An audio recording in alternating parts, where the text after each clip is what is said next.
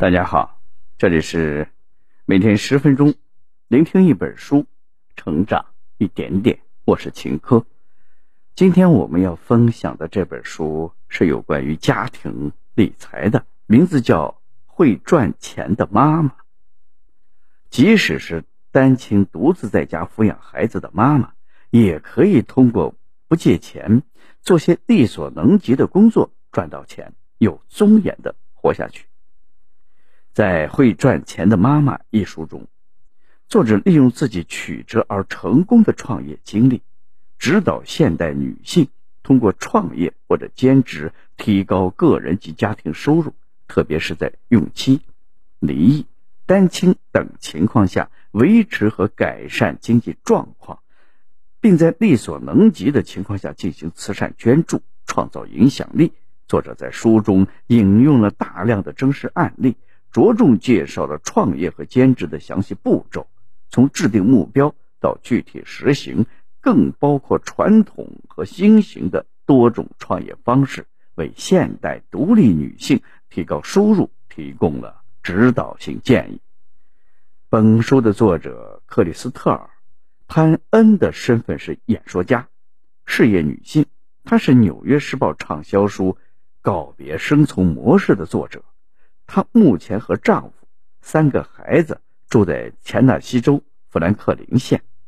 她在家中对三个孩子进行家庭教育。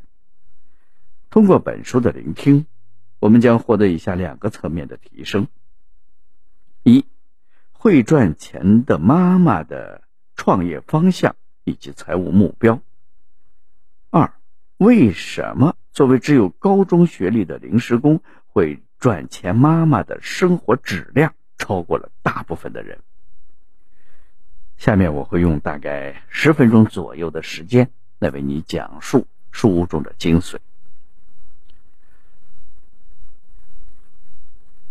喝茶聊天的时候，老张四人聊起了中国人和美国人性格方面的差异。老张说：“你问一个中国人，你英语怎么样？”很多人就算考过英语六级，甚至专业八级，都会表示自己英语不怎么样。考试是运气好才过的。美国人就不一样，你问美国人懂不懂中文，他们会自信满满的表示自己中文很拿手，然后跟你说你好、再见、宫保鸡丁，然后再学李小龙那样吼上几句，可能这就是他会的中文全部了。不过这不妨碍美国人觉得自己是中文很拿手。老王笑道：“美国人的确有些神经大条，这样也挺好。我们中国人很多时候过于谨慎，其实也有点累。”聊到这里，老唐想起了最近同事推荐给他的一本书。之所以同事推荐这本书，是因为被这本书的书名给误导了，颇为气愤。老唐觉得这事挺有趣的。就像同事把这本书借来也读了读，这本书的名字是《会赚钱的妈妈》。此时正好服务员过来换放垃圾的盘子，老唐问服务员：“小伙子，你觉得自己是个会赚钱的人吗？”小伙子笑道：“您说笑了，我工资只够自己吃饱，房子是住公司的集体宿舍，根本没钱自己租房子，怎么可能是个会赚钱的人呢？”服务员走了，老唐说：“说到会赚钱的人，大家想的应该都是至少年薪百万的精英阶层吧？”三个人都表示赞同。老唐接着说：“美国人可不这么认为。美国人所谓的会赚钱，就是通过付出劳动获得收入。刚才的服务员在美国人看来也是会赚钱的人。”听到这里，其余三个人都。有点惊讶，老张表示：“这么说来，哪里有不会赚钱的人呢？这本书到底是写给谁看的呢？”老唐笑道：“这也是我读这本书想解答的问题。我跟你们说说吧。为了方方便称呼，我们将主人公称为会赚钱妈妈。接下来，我将从会赚钱妈妈的创业方向以及财务目标，为什么？”作为只有高中学历的临时工，会赚钱妈妈的生活质量超过了大部分的人。这两个部分出发，带领大家了解一下会赚钱妈妈的人生。在本文的最后，我们再来聊一聊会赚钱妈妈给我们的启示。下面我们就进入第一个部分的内容，聊聊会赚钱妈妈的创业方向以及财务目标。会赚钱妈妈很小就开始赚钱，通过一些小生意以及打零工，他成功获得了一些收入。高中毕业的时候，会赚钱妈妈已经同时打了几份零工。他当时感觉自己是个人生的赢家，即使是读大学，可能也无法让他更成功。四年的学业加上不菲的学费，完全是浪费时间和金钱。他认为，如果这四年时间完全放在打零工上，可以赚到很多钱。于是，高中学历的会赚钱妈妈开始了零工生涯。不久之后，他就发现，即使同时打几份零工，收入也很难有所起色，他大部分的时候月收入都低于一千美元，远低于正式员工的收入。但是由于他只有高中的学历，因此只能打零工，很难找到正式工作。但是挫折并没有让会赚钱妈妈消沉，他为自己制定了切实可行的创业方向以及财务目标。会赚钱妈妈告诉我们，财务自由并不是拥有超强工作能力的女强人的特权，每个人都有追求财务自由的权利。财务自由不等于快速致富，也不等于每天长达十六个小时的工作，更不等于为了建立大事业牺牲和家人的时间。对于人生境遇和会赚钱妈妈类似的读者。会赚钱妈妈希望大家在创业前先考虑清楚创业方向和几个问题。一般而言，创业可以分为自由职业者和传统产业。对于大部分高中学历且不太有钱的读者来说，白手起家创立传统产业比较难，因为成为自由职业者是一个好方向。为此，会赚钱妈妈抛砖引玉。给读者提供了几个可以努力的方向：写一本电子书，在网络渠道销售；如果有熟悉的科目，可以开设一门在线课程；买个房子租出去；投资理财；拍摄照片卖给照片网站；做个手机 APP，在应用商店里卖。以上几个方向看似没有门槛。但是没有门槛的事情，参与的人也多，因此要赚到钱并没有那么容易。所以在开始创业之前，我们还需要问自己几个问题。这些问题包括：我们愿意为自己的想法而努力吗？我们的潜在客户是谁？我们有创业所需要的成本吗？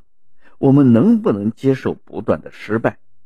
如果上述问题我们都可以轻松的应对，那么我们就可以义无反顾的开始自己的创业之旅了。有了创业方向，还需要制定相应的财务目标。有了目标，努力起来也更有的放矢。会赚钱妈妈为自己制定的财务目标是这样的：第一点是没有负债；第二点是有存款；第三点是未雨绸缪。为自己建立退休基金。第四点是为潜在的医疗开销存一笔钱。第五点是为孩子建立大学教育基金。第二个部分，让我们来看看作为只有高中学历的临时工会赚钱妈妈的生活质量为何超过了大部分人。虽然会赚钱妈妈由于年少无知，错把大学时光。当成了累赘，错过了踏上财务增长快车道的机会。但是我们发现他的生活质量却比很多本科甚至硕士学历的人更好，这完全得益于他的家族传统。和大部分人一样，会赚钱妈妈最初接受的金钱理念来自于他的家庭。他的祖父给全家人留下一句至理名言，那便是。除了房贷之外，不要借钱。他的父母在祖父的基础上又向前迈了一大步，他们在不借钱的前提下造了一所房子，这让会赚钱妈妈备受鼓舞。从那时起，不借钱就是他财务生涯中最重要的基石，让他的人生不至于陷入万劫不复的财务陷阱中。可以说，会赚钱妈妈今天的成功最重要的因素就是依靠不借钱这个好习惯，这让他在即使只能靠着打零工度日的艰难岁月中，也没有掉入债务陷阱。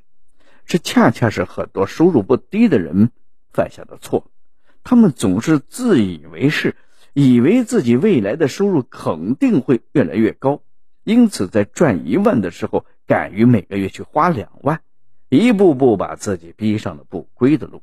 在这一点上，会赚钱妈妈的确可以做很多人的财务导师。会赚钱妈妈成功的另一个秘籍是从身边的朋友圈入手。寻找可以为别人带来价值，同时给自己带来收入的机会。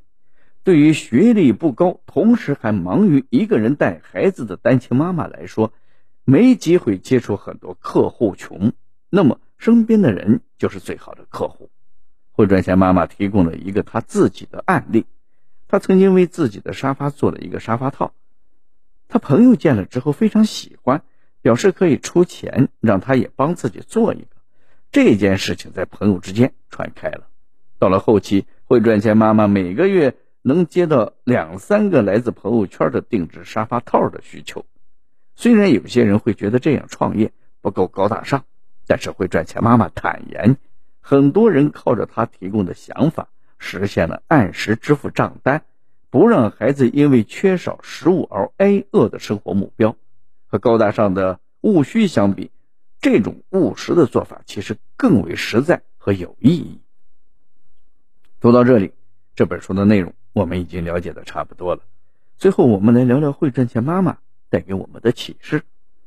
虽然本书并没有告诉我们如何赚到大钱，但是还是给了我们一个不错的启示。第一个启示，书中强调了很多次，就是不要借钱。我认为这个原则非常实用。当然，像作者父母那样买房子也不借钱的经历，普通中国人很难复制。特别是在大城市，能凑满首付，在银行顺利贷到款，已经很成功了。第二个启示是接受教育的重要性。有句名言，智慧的颇有道理。你的终点可能是别人的起点。我们可能会发现，会赚钱妈妈的财务目标中，诸如养老金、医疗金这些项目，是很多大企业的标准福利。如果会赚钱妈妈拥有本科或者更高的学历，进入一家世界五百强的企业，那么她的很多财务目标就马上实现了。在这种情况下，她可以制定更高的目标。当然。事实上，会赚钱妈妈自己也意识到了这一点。她财务自由的最后一项内容是给孩子建立大学基金。她也认识到，几份兼职的零工和大学教育比起来，后者才是赚钱的捷径。如果他有时光机，想来他一定会回到自己年少的时候，阻止自己做出为了零工而放弃大学教育的错误决定。第三个启示。美国的单亲妈妈日子不好过，如果有可能，我们要避免成为这种角色。作者是通过写省钱秘籍博客出名的，他的读者里有很多单亲妈妈。美国不同于中国，中国的单亲妈妈或许还有自己父母帮忙带孩子，还能正常工作。美国人讲究独立，很多单亲妈妈就真的是一个人在家里带孩子，而且很多单亲妈妈年纪。也就二十出头，自己其实还是个大孩子，加上再没有学历，就连兼职打零工都做不到。这种情况下，会赚钱妈妈的建议给了他们莫大的鼓励。但是，如果我们能够避免陷入这种境地，或许才更明智。以上就是《会赚钱的妈妈》这本书的主要内容。希望大家通过我们的解读，了解到，即使成为单亲母亲，一个人在家里抚养年幼的孩子，没有固定收入来源，也不是世界末日。我们可以通过不借钱，做自己能做的工作，获得收入，有尊严的活下去。好了，以上就是今天这本书的全部内容。恭喜你，我们又听完了一本书。每天十分钟。聆听一本书，成长一点点。我是秦科，我们下期再见。